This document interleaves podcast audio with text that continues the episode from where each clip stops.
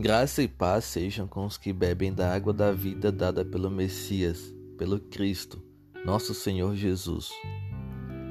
Jesus disse à mulher samaritana, e vale para nós: Mas quem beber da água que eu lhe der nunca mais terá sede. Ao contrário, a água que eu lhe der se tornará nele uma fonte de água a jorrar para a vida eterna. João, capítulo 4, versículo 14. Você tem sede? A sede do nosso corpo por água é inerente à nossa existência. Da mesma forma, a sede por um Deus que supra as nossas necessidades e mais profundamente nos salve é congênita à nossa alma.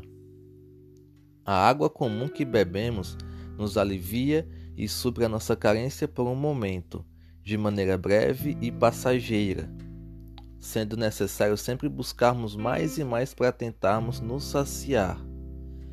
Já a água que Jesus nos oferece não somente mata a nossa sede espiritual, como também nos purifica e gera vida. A água para o corpo a consumimos como se fôssemos uma cisterna que tenta retê-la, mas a água para a alma nos transforma em uma fonte que jorra, flui e transborda para a vida eterna. Portanto, é uma água que não apenas sacia, como vivifica para a vida na glória com Deus que há de vir. A água, o pecado que o mundo oferece, traz pseudo-benefício, fornecendo um breve momento de prazer e satisfação, mas ela é salgada. Quanto mais se bebe, mais quer beber e nunca é saciado verdadeiramente. Essa água causa ferrugem, corrói a nossa alma e nos apodrece. Contudo, a água que jorra da fonte da vida, que é Jesus, traz vida, nos limpa e nos purifica.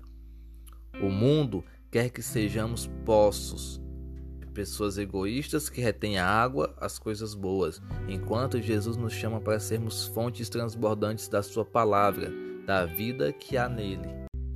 E, assim como Ele, sendo a fonte da água da vida, nos dá de beber, que sejamos um rio que se alimenta dessa fonte e que transborda da água divina de Cristo na vida das pessoas que anseiam por ela, mesmo sem saberem que estão com sede, que precisam de salvação.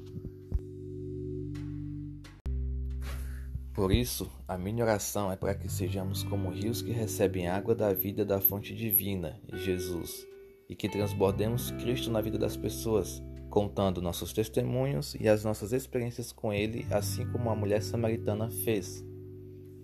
Jesus abençoe seu dia, sua família, seu emprego, seus estudos e, de modo geral, tudo em sua vida. Amém?